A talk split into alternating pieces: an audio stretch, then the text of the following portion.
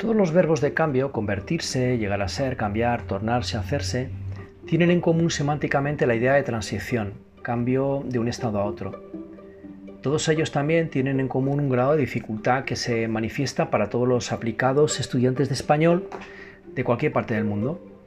Frases como se convirtió en un gran empresario, se convirtió en el hazmerreír de la clase, nos convertimos en los mejores alumnos de la clase, implica siempre una idea de cambio repentino, sorprendente y brusco con el estado anterior. Antes no era empresario, antes era supuestamente respetado por la clase, antes no eran los mejores alumnos de la clase.